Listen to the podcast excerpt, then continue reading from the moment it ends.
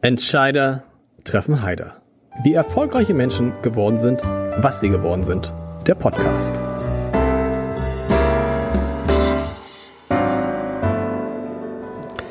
Herzlich willkommen. Mein Name ist Lars Heider und ich habe heute einen Mann zu Gast, bei dessen Namen man sehr aufpassen muss, weil man sonst in einer völlig falschen Richtung unterwegs sein könnte oder eben gerade auch nicht. Mein Gast heißt nämlich, denkt man, nach dem Helden in Henrik Ibsens Drama Per Gint.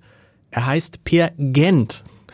Per Gint, Per Gent und er ist sicherlich niemand, der versucht, durch Lügengeschichten der Realität zu entfliehen, wie es Per Gint macht. Per Gint macht das nicht. Im Gegenteil, er stellt sich der Realität in seinem Job in einer Weise, den ich beeindruckend finde. Und äh, für diesen Job, den er macht, gibt es gar keine Ausbildung. Aber wenn es eine Ausbildung geben würde, dann hätte mein Gast, und er lacht, er lacht nicht, er nickt vor allen Dingen, äh, sie, glaube ich, durchlaufen. Und über all das wollte ich heute sprechen mit Peer Gent, dem Chef des Kinderhospizes Sternenbrücke, lieber Herr Gent. Und das erste ist, Ihre Eltern waren große Fans von äh, Henrik Ibsen oder von Edward Grieg, der das Ganze, weil wenn, wenn man Gent heißt mit Nachnamen, dann überlegt man sich doch zehnmal, ob man sein Kind Peer mit Vornamen nennt. Ja, ich glaube, dass sie, meine Eltern sich da vor allen Dingen äh, einen äh, großen Witz erlaubt haben, der mich mein Leben lang begleitet. Und äh, es klang einfach gut, glaube ich, in der Kombination. Und äh, die Beziehung zur Peer Gynt Suite, das ist ein wunderschönes Musikstück, äh, die ist natürlich auch da, aber äh, es, glaube ich, war nicht so, äh, stand nicht so wahnsinnig im Vordergrund. Aber Sie haben es bewusst gemacht. Ja, das haben die schon bewusst gemacht, klar. Also das ist ja eine schöne Verbindung. Und äh, ähm, ich höre natürlich tausendmal in meinem Leben, äh, ach, da gibt's doch Peer Gint und äh, haben Sie davon schon mal gehört? Ja, davon habe ich schon mal gehört. Und was haben Sie mit den Eltern mal darüber gesprochen? Irgendwann mal sagen, Mama und Papa, musste das sein? Es wäre alles ganz anders gewesen, wenn Sie Julius geheißen hätten. Niemand hätte Sie jemals auf auf Gint angesprochen. Ja, ganz sicherlich nicht. Also äh, es waren wohl zwei Vornamen im Rennen und äh, meine Mutter hat sich mit dem Peer durchgesetzt dann. Und der Papa hat nicht gesagt, oh komm, das tun wir dem Jungen, das tun wir dem Jungen nicht an. Nee, ich glaube, meine Mutter konnte sich erfolgreich durchsetzen. Peer Gint, das muss man erzählen. Ich habe es gerade gesagt, also ähm, Lügengeschichten, aber auch eine Person, die ähm, ein hohes Selbstbewusstsein hat, ne? Also sich, sich, sich ihre Wahrheit selber schafft. Man, ich will jetzt nicht auf diesem Namen, keine Sorge, liebe Hörerinnen und Hörer, wir, wir, wir reden jetzt nicht 45 Minuten über den Namen, aber das Sein bestimmt das Bewusstsein. War das bei Ihnen auch so? Also, also hat dieser Name irgendwas? Der hat in meinem Leben, glaube ich, gar nichts gemacht. Okay. Also äh, das, äh, glaube ich, dieses Thema können wir dann ganz schnell wieder verlassen, weil es wirklich nicht stilprägend für mich in irgendeiner Form war. Dann verlassen wir das und aber haben so, so mal aufgeklärt, nochmal nachgucken, wer das nicht mehr weiß. Per Gint, Henrik Ibsen, wichtig. Sie wollten eigentlich Pfarrer werden. Ja, das ist richtig. Warum Pfarrer? Ja, ich bin äh, in Berlin aufgewachsen und äh, bin hatte, glaube ich, mit dem Jahr so mit neun oder zehn Jahren erstmalig den Impuls, äh, dieses komische Gebäude, was bei uns gegenüber stand, das was da denn stattfindet und ich bin dann äh, mit meinem Vater irgendwann in die Kirche gegangen und äh, hatte von Anfang an das Gefühl, dass in diesem Ort mich irgendetwas bewegt. Und das konnte ich nicht äh, ja in Worte fassen. Mhm. Und ich bin dann später da in die junge Gemeinde gegangen und hatte einen wirklich charismatischen äh, Pfarrer dort in der Gemeinde, der Rockerarbeit gemacht hat. Und das fand ich sehr beeindruckend, wie man äh, eigentlich diesen ja doch zur damaligen Zeit auch schon so ein bisschen angestaubten Glauben in die heutige Zeit übertragen. Was war Rockerarbeit? Also ja, der ist ist einfach mit seinem Motorrad, er war, war Motorradfahrer und hat gesagt, also äh, ich werde jetzt äh, äh, die Rocker mal hier äh, versuchen, in irgendeiner Form an den christlichen Glauben heranzuführen. Und ähm, das ist ihm erfolgreich äh, geglückt und äh, hat also da ähm, auch Rocker dafür interessiert, äh, was eben die christliche Botschaft ist. Und da waren Sie mit neun und zehn Jahren und haben das dann bis nach dem nach der Schule aufrechterhalten, weil Sie haben dann Theologie studiert oder Genau. angefangen Theologie zu Ich habe studieren. dann, hab dann in der jungen Gemeinde damals Mhm. mitgearbeitet, habe äh, Konfirmandenfreizeiten geleitet und so etwas. Und dann kam eigentlich der, der Impuls, äh, es wäre sinnvoll, äh, dann eben auch Pfarrer zu werden. Ja.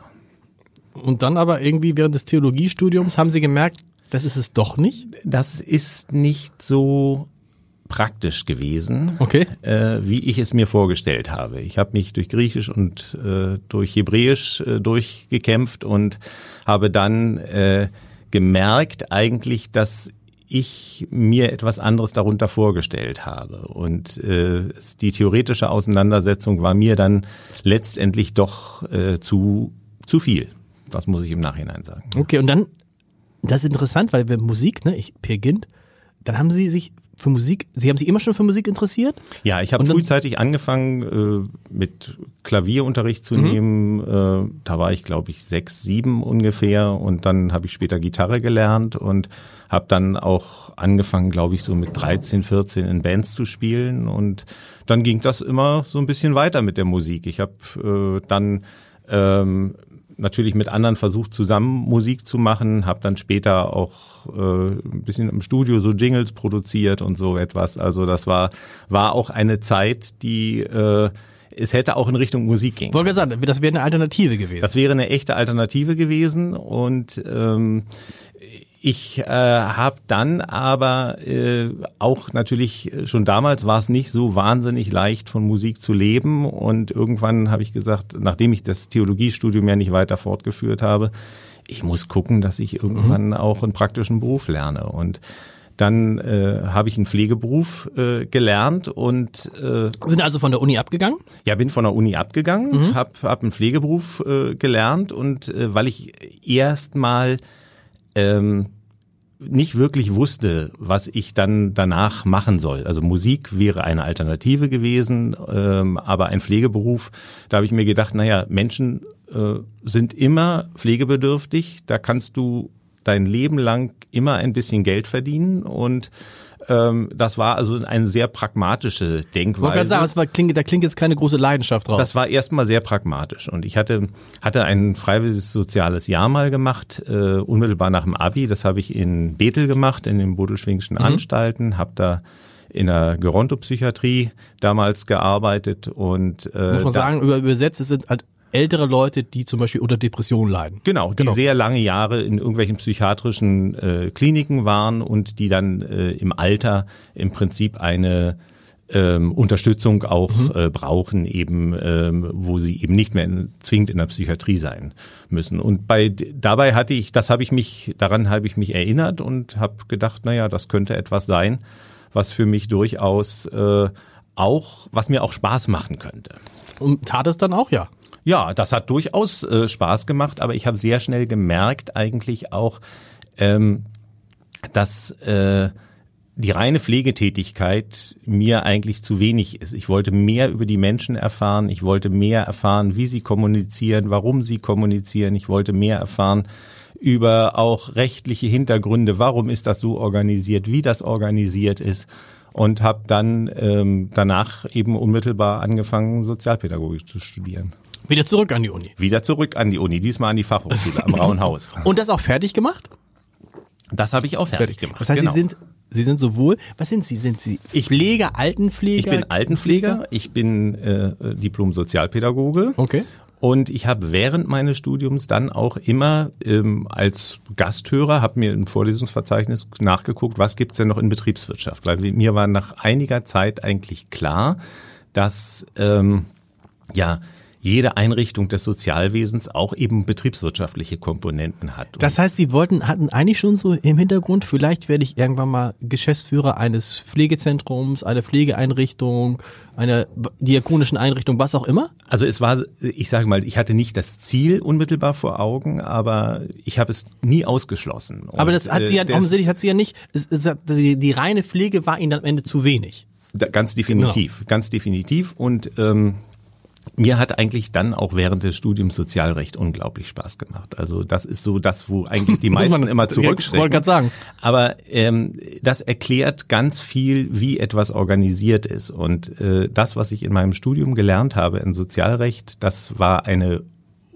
unglaublich gute Grundlage für das, was äh, mein gesamtes restliches Berufsleben mich eigentlich begleitet. Und da kommen wir jetzt zu, weil das klingt so, das müssen Sie jetzt erklären, klingt erstmal nach einem Zufall wie sie an die Sternbrücke gekommen sind und dann noch der viel größere Zufall, eins nach dem anderen, ähm, wie sie dann Geschäftsführer da geworden sind, wo man jetzt sagen muss, sie bringt tatsächlich viele Dinge mit, die man für die, für die Geschäftsführung, würde man jetzt denken, eines Kinderhospizes braucht. Aber erzählen Sie erstmal, wie sind Sie überhaupt in den Kontakt gekommen in der Gründungsphase der Sternbrücke mit diesem Projekt? Ja, ich habe nach meinem Studium ähm, habe ich äh, dann in Verbänden im Gesundheitswesen gearbeitet, habe dann also äh, Einrichtungen vertreten des Gesundheitswesens ähm, äh, und unter anderem auch ambulante Pflegedienste. War dann eine Zeit damals bei einem größeren Verband in Bonn. Das Bundesgesundheitsministerium war noch in Bonn. Mhm. Und meine Frau, die wollte äh, ums ja nichts in der Welt eigentlich äh, ins Rheinland ziehen. Und äh, ich bin dann also immer gependelt, Hamburg, Bonn, Hamburg, Bonn. Und irgendwann war dann klar, also mein wir hatten eine dreijährige Tochter damals äh, und ähm, es war klar, also entweder äh, meine Ehe oder mein Job, sage ich mal. So, das war sozusagen die Alternative, vor der ich stand.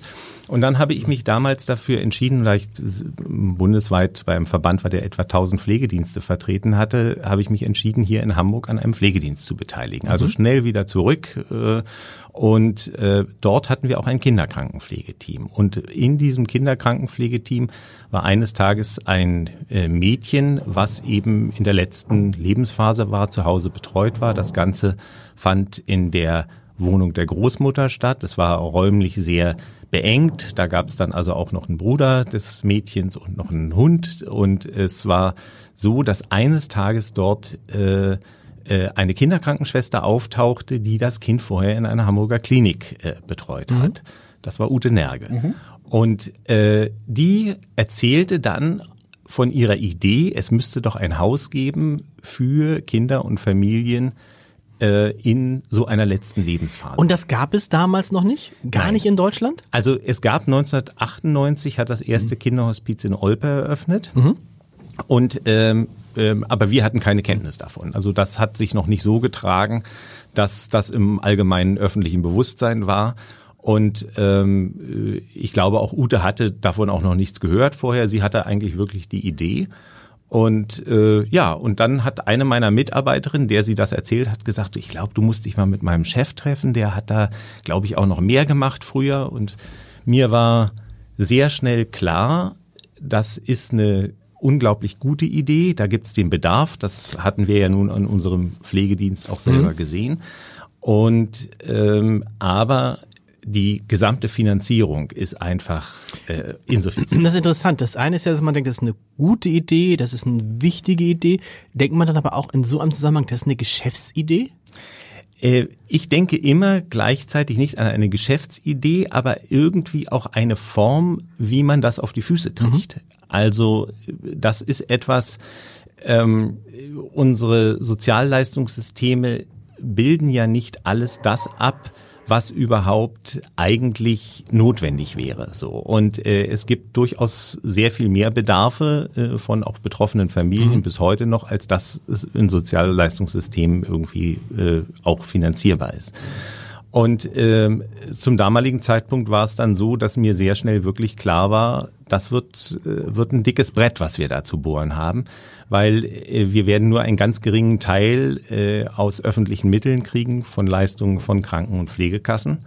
Und der überwiegende Teil wird erstmal aus Spenden zu mhm. finanzieren sein. Und dann haben Sie sich entschieden, einen Verein zu gründen. Genau, dann ist die Situation, was macht man in so einer genau, Situation? Genau, man versucht äh, sieben Freunde zu finden. Also das waren alles Menschen, die auch schon in der Begleitung von Kindern mit, äh, mit lebensverkürzenden Erkrankungen zu tun hatten. Und professionell zu tun hatten oder persönlich zu tun hatten? Sowohl als auch. Okay. Also mhm. sowohl eine betroffene Mutter war mit dabei, als auch ein Trauerbegleiter, mhm. als auch eine Kinderärztin. Also wir haben da hatten einen, einen bunten Mix, äh, sage ich mal, von Leuten, die schon Kontakt hatten mit Kindern, die lebensverkürzende Erkrankungen hatten und auch den Familien dazu. Und ähm, wenn man so einen Verein gegründet hat, dann ist das so, man trifft sich einmal die Woche abends bei Schnittchen hm. am Küchentisch und überlegt, wie kann es denn eigentlich gehen. Und so haben wir das auch begonnen und der entscheidende nächste Schritt war eigentlich, äh, wie man das in die Öffentlichkeit. Sie müssen noch erzählen, weil ihr, Ihre Rolle dabei. Also, wenn ich das richtig verstanden habe, saßen Sie zusammen und als es darum, darum geht, wer übernimmt jetzt die Führung der Geschäfte? Ja, das war erstmal ein Stückchen später. Wir, okay. äh, wir haben zunächst erstmal geguckt, ah, wir waren alle in unseren, in unseren Jobs, sage ich mal, äh, nach wie vor und ähm, sind dann haben dann versucht, äh, äh, Menschen zu finden, die uns die Zugänge äh, zur Politik ermöglichen. Äh, wenn man ein neues Projekt ist, dann bekommt man nicht unbedingt als erstes äh, mit der Senatorin oder dem Senator ein mhm. Gespräch. Ähm, aber um die äh, zu klären, wie die ähm, Akzeptanz ist, äh, auch die politische Akzeptanz, muss man natürlich möglichst weit oben versuchen, diese Gespräche zu führen. Und wir haben zum damaligen Zeit äh, eine tolle Unterstützung bekommen von Isabella Werte-Schütter. Mhm. Äh, die bis heute, die bis heute aktiv bis, ist, ne? Bis heute aktiv ist. Und äh, Annegrethe Stoltenberg, die war damals Landespastorin und äh, Chefin des Diakonischen Werkes. Und ähm, Isabella Werte Schütter, für die es nicht wissen, muss man sagen, ist die Intendantin des Ernst-Deutsch-Theaters, aber auch eine sehr aktive SPD-Politikerin ähm, mit den entsprechenden Kontakten. Genau. Und äh, die, die beiden äh, ja wirklich wunderbaren Frauen äh, haben auch untereinander hervorragend harmoniert. Also das hat man ja nicht immer, wenn man zwei äh, Schirmherrinnen, Schirmfrauen ähm, äh, da findet. Und äh, das war wirklich bei den beiden äh, fantastisch. Und sie haben uns die ersten Zugänge äh, zu äh, den Medien eröffnet mhm. und unter anderem auch zum Hamburger Abendblatt. Ich also weiß. das war, war damals für uns ein, ein ganz wirklich entscheidender Schritt. Äh, und ähm, dass da äh, ähm, auf der Seite von Mensch zu Mensch eben äh, ein, diese Idee äh, publiziert worden. Und das war dann so, ist manchmal auch typisch Hamburg, dass viele sagten, boah, wieso hat die Idee noch keiner gehabt, oder? Ja. Oder also, von Anfang an, das ist so ein... Äh, wir waren natürlich, man muss sagen, das ist ein äh, schon ein Tabuthema. So. Äh, das äh, über das das Sterben von Kindern, äh, dass sie schwer krank sind, die fanden ja in der Öffentlichkeit und finden ja bis heute kaum in der Öffentlichkeit. Was statt. man aus Ihrer Sicht verstehen kann? Äh, ja, das kann ich verstehen, weil äh, die meisten Menschen haben natürlich äh, aus verständlichen Gründen äh, Berührungsängste zu der Thematik. Wer setzt sich heute schon in unserer Gesellschaft ganz aktiv mit Tod und Sterben auseinander? Äh, das ist etwas, was man eigentlich nicht so wahnsinnig gerne hat. Und ähm, dann ähm, dann nochmal Kindern Kinder, ist noch mal das ist ganz besonders schwer. Ähm, ja. Ja, und deshalb umso umso umso da, da kommen wir natürlich gleich zu, umso bewundernswerter dass sie das getan haben. Und dass sie das sozusagen zur Lebensaufgabe und auch zu ihrem Beruf gemacht haben. Aber wenn wir nochmal gucken, das erste war dann die Frage, wir brauchen irgendwie ein Haus dafür. Genau. Und dann kam das Haus in Rissen genau. irgendwann auf uns zu. Wir hatten verschiedene andere Plätze uns in Hamburg äh, angesehen und dann festgestellt, ah, das ist nicht so richtig geeignet und das Haus in Rissen kam eigentlich auf uns zu, weil wir in der Zeitung darüber gelesen haben. Es äh, ging durch die Medien, dass äh, da ein Asylbewerberheim mhm. drin entstehen sollte und es gab äh, einen Aufschrei in der Nachbarschaft, die gesagt haben, doch nicht hier in unserer wunderbaren schönen Gegend. Äh, und äh, so haben wir eigentlich überhaupt erst davon erfahren, weil wir es in der Zeitung gelesen haben, dass da ein Haus ist, was eigentlich den Bedürfnissen äh, für Familien mit lebensverkürzenden Erkrankungen ideal ist. Weil wir suchten ein Haus, was eine möglichst große Grundfläche mhm. hat, ähm, wo man äh, raustreten kann in den Garten, wo die Familien ähm, auch äh, ja nicht sozusagen unmittelbar auf dem Präsentierteller der Nachbarn äh, stehen, weil das kann durchaus zu Konflikten auch führen. Wir brauchten also ein größeres Grundstück und dieses Haus war wie die war absolut ideal und wir haben uns einfach dafür interessiert und ähm, Sie haben es dann gekauft? Äh, wir haben es zuerst gemietet. Mhm. Wir haben es zuerst gemietet und haben äh, das Grundstück erst sehr viel später, ähm, erst 2003, äh, dann nach der Eröffnung äh, des Hauses kaufen können. Aber das war auch ein Krimi. Wieso war es ein Krimi? Es war ein Krimi. Wir hatten im Jahr 2001 äh, den Besuch der Bundesgesundheitsministerin und es gab auch eine Modellprojektförderung des Bundesministeriums für Gesundheit für Hospize. Und im Rahmen dieser Modellprojektförderung hat sie gesagt, stellen Sie bei uns den Antrag, Sie kriegen auf jeden Fall äh, diese Bewilligung, das, dafür werde ich sorgen. Und ähm, nur das wird ein bisschen dauern, bis das kommt und fangen Sie ruhig schon mal an zu mhm. bauen. Wir haben dann damals auch angefangen zu bauen. Und ähm, zur Eröffnung des Kinderhospizes war dann äh, war dann die Ministerin selber nicht da, sondern eine hohe Beamtin. War noch Ulla äh, Schmidt damals? Ja, oder? war noch Ulla mhm. Schmidt.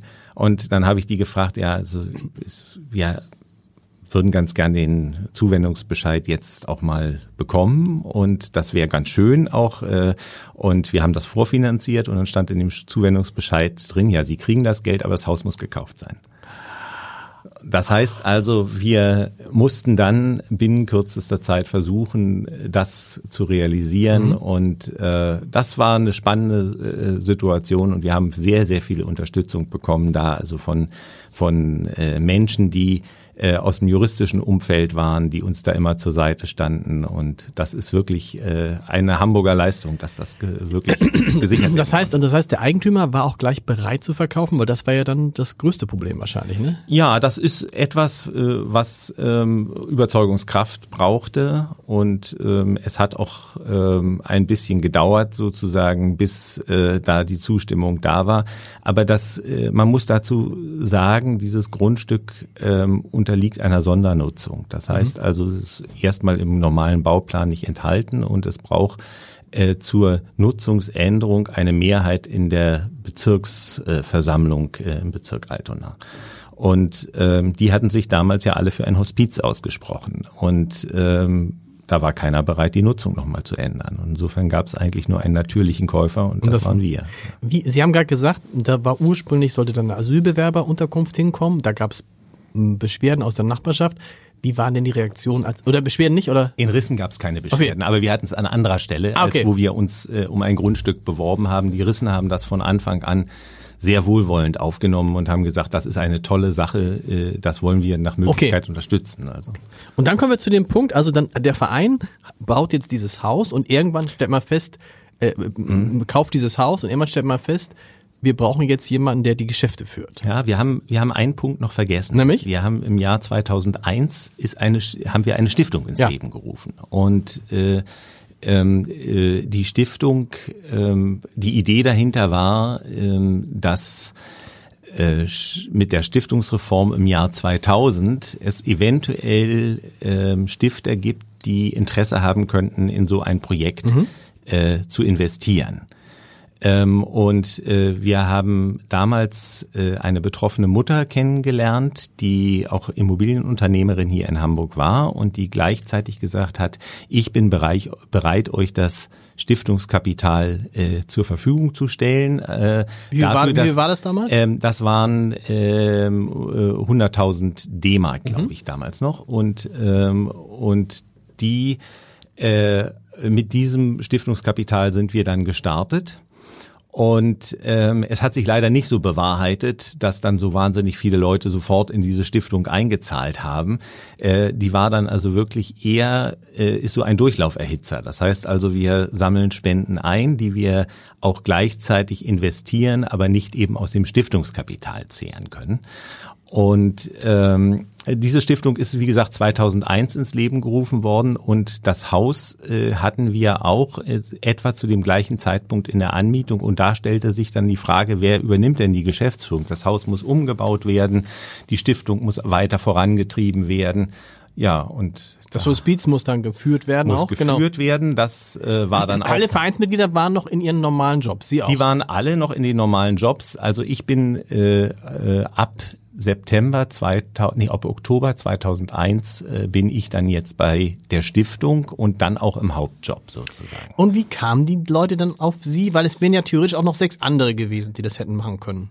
Ja, ich war vielleicht so ein bisschen wie die eierlegende Wollmilchsau mhm. zu dem damaligen Zeitpunkt, weil es einfach äh, ich ein Pflegeverständnis mitbringen konnte. Ich äh, konnte sowohl die Sprache offensichtlich sprechen der der äh, Menschen, die in sozialen Organisationen tätig sind und gleichzeitig aber auch äh, in wirtschaftliche Zusammenhängen mhm. denken und auch rechtliche Zusammenhänge. Genau, und sie interessieren und, sich für Sozialrecht. Genau, und das waren also genau. alles Verbindungen, die haben, glaube ich, geholfen, dass die gesagt haben, da bist du eigentlich so geeignet dafür. Es ist aber auch eine Entscheidung für sich selbst, wenn man sich dann vorstellt, okay, du wirst jetzt deinen ein Teil deines beruflichen Lebens, damals konnten sie nicht erahnen, dass es so lange sein würde, oder haben sie es erahnt? Nee. Nein, also ich hatte immer den Plan, ähm, also ich hatte in meinem beruflichen Leben vorher immer so alle zwei bis drei Jahre mhm. äh, den Job gewechselt und hatte mir gesagt, naja, bis zur Eröffnung machst du das. Dann, dann ist da Struktur drin und ja, das weiß man ja nun, das sind 20 Jahre her. Weil die, weil die natürlich dann die Vorstellung, du verbringst jetzt dein Berufsleben mit einem Thema, was wichtig ist, aber ja auch unglaublich traurig. Also jeder, der da hinkommt, verliert perspektivisch ein Kind. Ja. Hat das eine Rolle gespielt?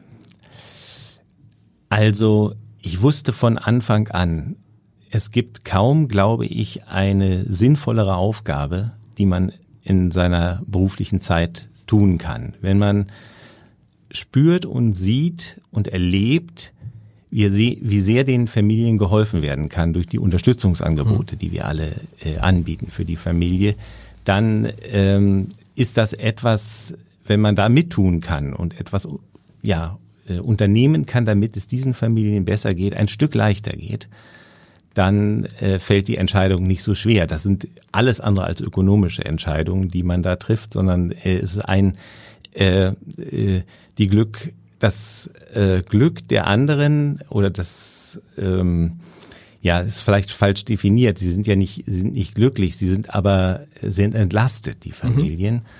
Ähm, und äh, das äh, ist für mich etwas, was äh, mich nach wie vor einfach zutiefst zufrieden macht, wenn ich das sehe, dass diese Entlastung hilft. Aber man nimmt doch, also ne, man sagt immer, man nimmt Arbeit mit nach Hause, man nimmt das, was da auf der Arbeit passiert, mit nach Hause. Das kennt jeder von uns. Ich glaube, ich könnte es nicht. Ich könnte es, ich könnte es nicht mit nach Hause nehmen, wenn man sich vorstellt, egal wie gut man die Eltern unterstützt, es nützt ja am Ende nichts. Also ja. es gibt kein Happy End. Das ist richtig und ich glaube, dass jeder, der bei uns in der Sternenbrücke arbeitet, sich, bevor er damit beginnt, eigentlich auseinandersetzen mhm. muss. Ähm, jeder muss seinen eigenen Weg da gehen und finden. Und für mich ist es so, ich habe ähm, als in meiner in meinen jungen Jahren mit 19 Jahren den ersten Menschen äh, begleitet am Lebensende. Das war ein alter Mensch. Mhm. Und ich habe gespürt, dass da zwischen Himmel und Erde so viel mehr ist, als das, was wir sehen, anfassen, schmecken können und trotzdem spürig ist. Ähm, und äh, ich bin sehr selber absolut überzeugt davon, ähm, dass wir dass es hier ein Leben noch in irgendeiner Weise danach gibt nach diesem Leben und dass es irgendwie weitergeht. Ich habe keine konkrete Vorstellung davon, wie das sein wird. Und ähm, das finde ich eine sehr tröstliche Vorstellung und ähm, weiß, dass das dann nicht zu Ende ist. Und äh, das erleichtert mir, glaube ich, das in meiner beruflichen Tätigkeit auch sehr. Haben Sie Schwierigkeiten, Personal? Wie viele Mitarbeiter haben Sie jetzt, Mitarbeiterinnen und Mitarbeiter? Also im Kinderhospiz selber ist es so, dass wir mit dem ähm, absolut im Schwerpunkt unserer Tätigkeit sind, sind äh, Pflegekräfte. Also ja, das genau. ist sozusagen die größte Anzahl genau. äh, an Köpfen. Das äh, variiert. Wir äh, haben einen Stellenplan von 36 Vollzeitstellen mhm. äh, in der Pflege. Und ähm, das variiert wirklich ein bisschen. Das hängt immer davon ab, von der äh, wie viele Pflegekräfte man auch wirklich findet. Wir stellen fest, dass es in den letzten Jahren, ähm, so wie anderen das auch so geht, sehr viel schwieriger wird, Pflegekräfte überhaupt äh, zu finden, weil einfach die Anzahl insgesamt an Pflegekräften unglaublich Und ist es dann, ist es dann eher ein Vorteil, hat, hat die Sternbrücke dann einen Vorteil oder einen Nachteil als Arbeitgeber? Weil Sie haben es gerade gesagt, wenn man danach fragt, wie sinnvoll ist die Tätigkeit, da muss man lange suchen, um was zu finden, was sinnvoller ist. Wenn man findet, wie belastend ist die Tätigkeit, gilt leider genau das Gleiche.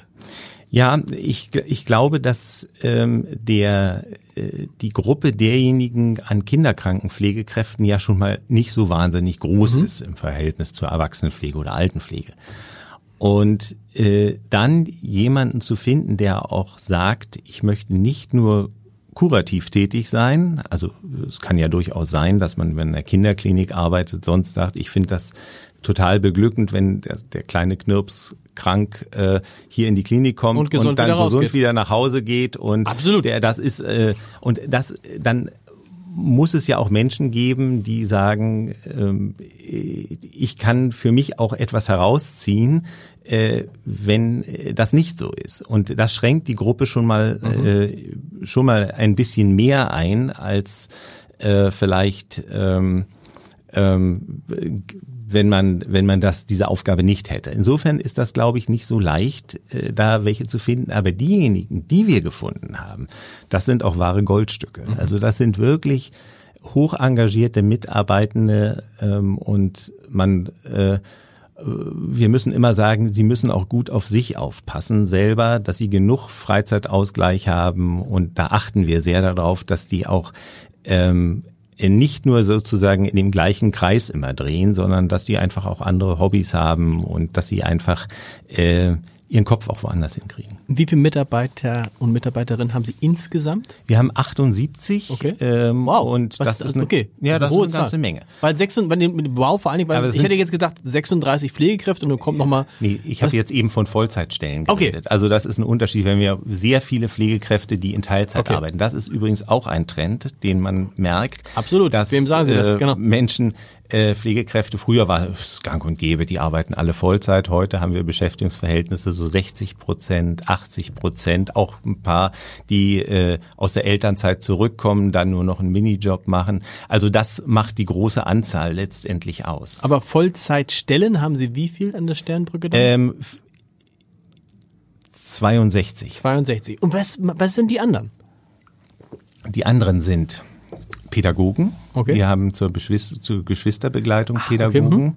Wir haben Sozialarbeiter, sozialrechtliche Beratung, ein riesiges Thema.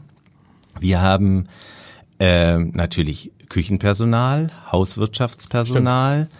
Wir äh, sind ein Haus, was 365 Tage im Jahr gereinigt, bekocht äh, werden muss. Äh, das macht, sage ich mal, äh, den Hauptpool äh, der Mitarbeitenden aus. Ich, wir haben Physiotherapeuten, wir haben Ärzte, wir haben ein Kinderhospiz, was Ärzte in eigener Anstellung hat. Ähm, das ist auch so eine Besonderheit der Kinderhospizarbeit, ähm, weil bei den Erwachsenenhospizen ist es ja so, dass der Gesetzgeber vorgesehen hat, dass das niedergelassene Ärzte machen sollen. Und im Kinderhospizbereich ähm, ist es einfach praktisch nicht möglich, weil die niedergelassenen Ärzte ja so fest in ihr Praxisgeschehen eingebunden sind, dass die nicht nochmal ins Kinderhospiz kommen können. Und dann ahnt man das schon bei 62 äh, Mitarbeiterinnen und Mitarbeiter, dass sie auf die Frage in dem Fragebogen, die ich einschicke, was bedeutet Geld für sie, das haben privat gar nicht so viel, aber als Geschäftsführer extrem wichtig, wie funktioniert die Finanzierung so eines Kinderhospizes? Ja. Also etwa 60 Prozent aller der Kosten, die wir im Kinderhospiz haben, kommen aus Entgelten von Kranken- und Pflegekassen. Und da geht es vor allen Dingen äh, mit mh, dem allergrößten, der größten Menge, sage ich mal, der Finanzierung dann um die Pflege des erkrankten Kindes. Aber wir begleiten ja auch nicht nur das erkrankte Kind, sondern wir nehmen auch die Eltern und die Geschwister mit auf. Das heißt also, Die, die können alle wie lange maximal da wohnen in dem Haus? Ja, also es ist so, dass wir äh, Familien bis zu 28 Tagen im Jahr mhm. äh, aufnehmen, wobei es ähm, wir müssen ja in zwei Bereiche sozusagen so ein bisschen unterscheiden. Zum einen sind es Entlastungsaufenthalte und dann äh, Aufenthalte in der unmittelbar letzten Lebensphase. Mhm. Das hat was damit zu tun, dass äh, ähm, Kinder, Jugendliche und auch junge Erwachsene ähm, äh, die äh, in diesen jungen Jahren sterben, äh, Stoffwechselerkrankungen, neurogenerative Erkrankungen, ähm, extreme Fehlbildungen ähm, und auch Tumorerkrankungen mhm. äh, tumorerkrankt sind. Und die ersten, bei den ersten drei Gruppen, also Stoffwechselerkrankungen, neurogenerativ und schwerst mehrfachbehinderte, vergehen oft äh, Monate und Jahre, äh, zwischen dem, dass die Diagnose gestellt ist und das Kind stirbt. Und ähm, es äh, steht seit 2010 auch in den Verträgen mit der Krankenkasse, dass man bei Kindern nicht genau sagen kann, wie lange sie denn überhaupt noch leben. Es gibt keine gesicherten Erkenntnisse mhm. darüber.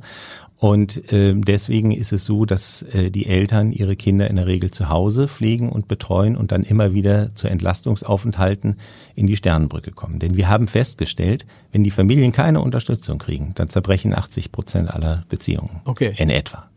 Und dann sozusagen, dann ist sozusagen über die große Trauer, über den Verlust des Kindes geht dann noch die Trauer bei den Geschwistern, genau. die ihre Eltern verlieren, ähm, äh, die Eltern, die sich trennen und sowas. Alles. Ja, nicht genau. ganz. Also es ist während der Aufenthalte ist es ja so, wenn die Familien äh, ihre Kinder zu Hause pflegen, dann äh, steht im Schwerpunkt natürlich die Pflege des erkrankten Kindes. Alles genau. dreht sich um das erkrankte Kind und ähm, das äh, Geschwisterkind tritt leicht in den Hintergrund. Also es kann, die Eltern möchten natürlich auch es gleich mit der gleichen Aufmerksamkeit äh, dafür da sein, aber trotzdem ist es so, dass sie einfach keine Zeit finden. Meistens ist es so, dass die Mutter dann zu Hause bleibt, der Vater arbeitet dann auch tendenziell ein bisschen mehr, weil er natürlich auch mehr Geld verdienen muss in dieser Situation. Mhm.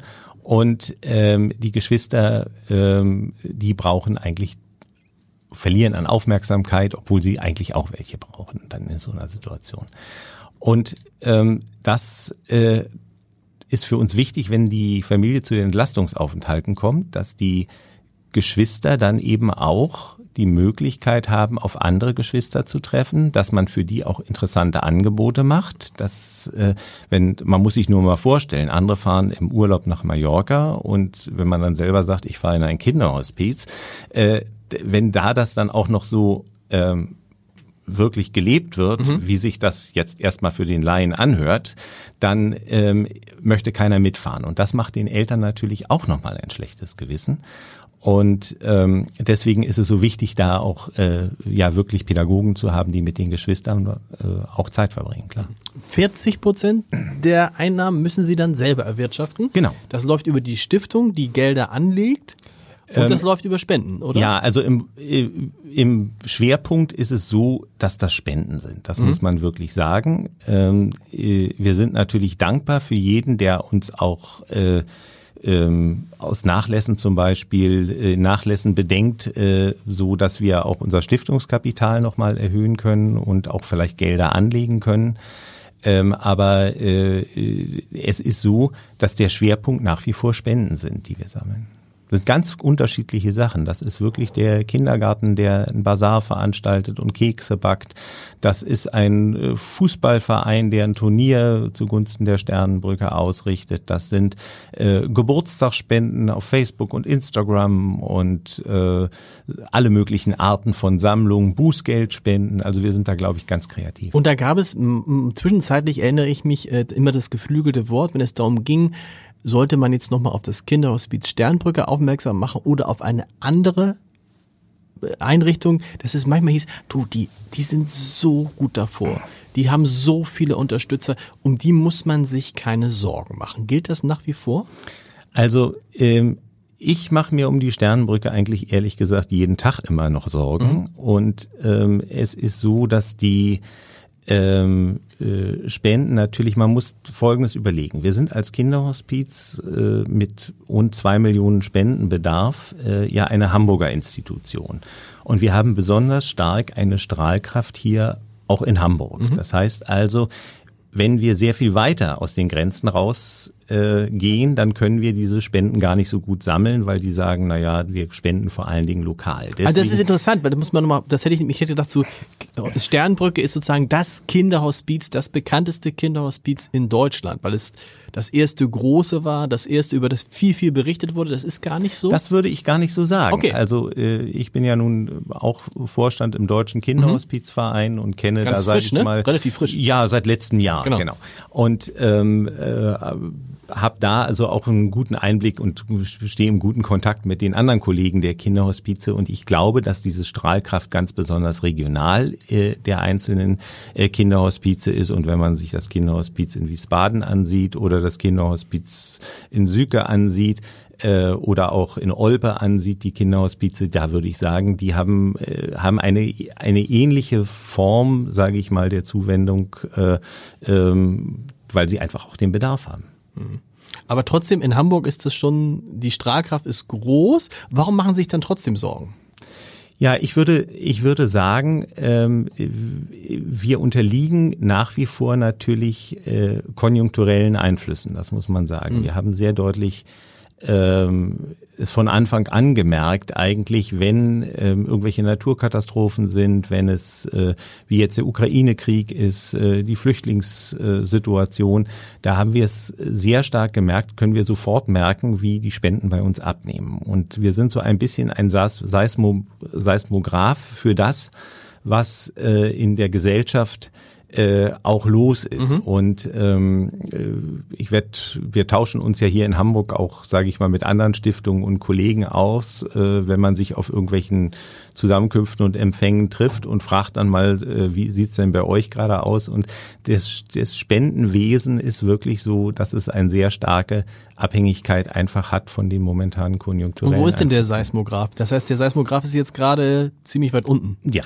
so kann man das wirklich ja. sagen. Also wir haben äh, im letzten Jahr äh, ziemlich deutlich gemerkt, gerade äh, in dem ähm, ersten Dreivierteljahr würde ich fast sagen, dass äh, die Einflüsse äh, des Ukraine-Kriegs eben enorm waren und vor allen Dingen die Inflation, die macht viel Aber zu was heißt, was, was ist ja immer interessant, was heißt dann enorm? Also wie viel Prozent weniger Spenden haben Sie zum Also Beispiel? wir hatten im letzten, äh, in den letzten neun Monaten äh, minus 16 Prozent. Okay. Das macht sich, äh, macht sich schon bemerkbar. Kann man und ja auch nicht, was macht man, wenn man das nicht ausgleichen kann? Dann kann man weniger Familien aufnehmen. Das oder? wäre, das wäre die eine Konsequenz. Schlimmstenfalls müsste man Mitarbeitende entlasten. Genau. Und deswegen was man aber nicht machen würde, weil man die so schnell gar nicht wiederfindet. Genau. Und deswegen ähm, ist eigentlich die Philosophie von uns immer gewesen, als gute Hamburger Kaufleute in, äh, zu einem Zeitpunkt, wo es uns gut geht, ähm, nicht äh, das Geld, sage ich mal, damit so viel äh, auszugeben, sondern dann zurückzulegen, dass für so eine Zeit man auch über so eine Zeit kommt. Aber insgesamt sieht ja im Moment die gesamte äh, konjunkturelle Entwicklung äh, nicht so sehr blendend aus. Das heißt, Sie leben im Moment so ein bisschen von den Reserven? Oder Sie zacken Nein, die Reserven also an? Ich muss, muss mich da ein bisschen korrigieren. Ja. Äh, wir haben zum, im letzten Quartal des letzten Jahres, äh, nachdem die Bundesregierung dann auch äh, Signale ausgegeben hat, dass mit der Energiekostenpauschale eine Entlastung äh, es geben wird, äh, sind auch die Spender wieder zurückgekommen. Äh, aber es ist so, ähm, äh, dass es zu Beginn dieses Jahres auch wieder sehr verhalten ist was man auch natürlich verstehen kann. Kann man verstehen, klar. Wonach entscheiden Sie, welche Familien bei Ihnen Wer entscheidet das? Entscheiden Sie das, welche Familien bei Ihnen untergebracht werden? Nein, das entscheidet die Aufnahme, entscheidet äh, meine Kollegin, die Pflegedienstleitung ist äh, und auch Geschäftsleitungskollegin ist, äh, die verantwortet den Palliativ-Care-Bereich und die entscheidet über die Aufnahmen äh, von Familien und ähm, es ist so, dass äh, wir Familien, die in einer akuten Krise sind oder in der unmittelbar letzten Lebensphase, die nehmen wir eigentlich immer auf. Mhm. Und da versuchen wir alles irgendwie möglich zu machen. Und das kann bedeuten, dass eine Familie, die zum Entlastungsaufenthalt ist, wenn es also mehrere Anfragen Auch sind, mal? ja, wir haben jetzt zurzeit drei Kinder in der letzten Lebensphase mhm. gerade da und eine Anfrage von einem vierten Kind, dann ist es so, dass wir mit den Familien zur Entlastung auch sprechen müssen, ob eine vielleicht mal ein bisschen früher nach Hause mhm. Sie selber, haben Sie mit diesen Familien Kontakt? Habe ich, aber in den letzten Jahren weniger als in den ersten Jahren. Das, Weil Sie sich darum kümmern müssen, dass Geld genau. reinkommt. So genau. ist das. Sie haben im, im, im, im wir kommen so im Licht so, so oh, schon warum fast vorbei.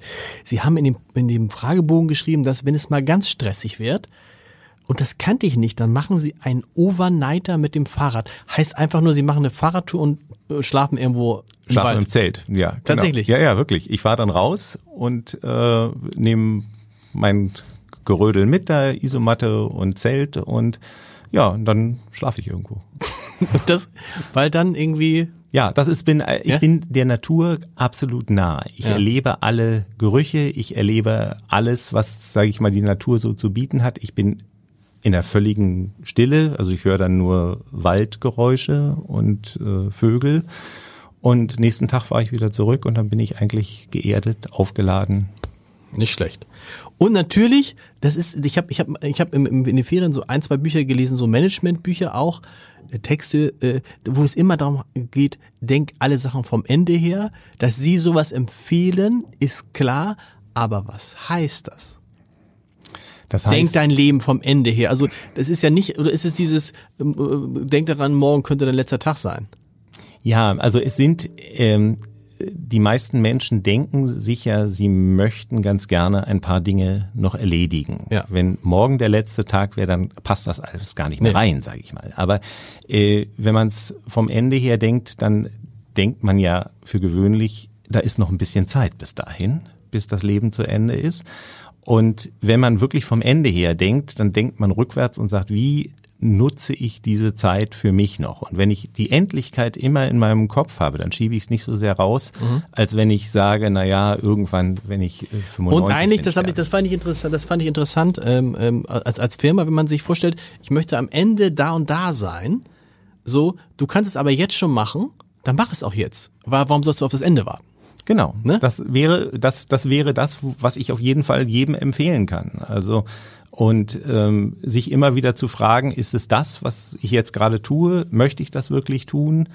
Ähm, und äh, was äh, kann ich ändern und wie wichtig ist mir das zu ändern? Wie ist es für Sie denn jetzt? Wie alt sind Sie jetzt? ich, ich bin 57. 57. Äh, so, dann das ist, da kommt dann, das ist, das, das bleiben Sie jetzt auch, was Sie sind? Sie bleiben Geschäftsführer der Sternbrücke oder ist dann noch, weil Sie haben am Anfang ja gesagt, alle zwei bis drei Jahre.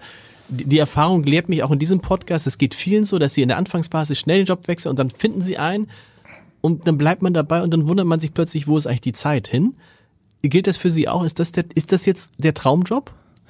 Ganz definitiv ist er das. Und äh, es gibt, glaube ich, kaum einen äh, Job, der vielseitiger sein kann. Mhm. Also zum einen mit den zentralen Fragen des menschlichen Seins immer wieder äh, konfrontiert zu sein. Das heißt also mit Endlichkeit konfrontiert zu sein, mit Liebe konfrontiert zu sein. Das geht oft ganz eng einher und äh, zum anderen aber auch äh, im gesellschaftlichen Leben mitten zu sein, dadurch, dass wir Spenden sammeln, Fundraising betreiben, bin ich viele Prominente, die da muss man genau. diese Kontakte auch haben. Genau. Das ist extrem wichtig, äh, zu politischen Entscheidungsträgern zu versuchen Zugänge zu äh, finden und äh, dann eben diese Dinge auch vortragen. Also das ist schon sehr vielseitig und äh, das ähm, offensichtlich gelingt es mir, auf diesen unterschiedlichen Ebenen auch immer sprachfähig zu sein. Offensichtlich, das ist Ihnen heute gelungen. Vielen Dank und äh, nächste Woche gibt es eine neue Folge dieses Podcasts. Vielen Dank. Vielen Dank. Tschüss.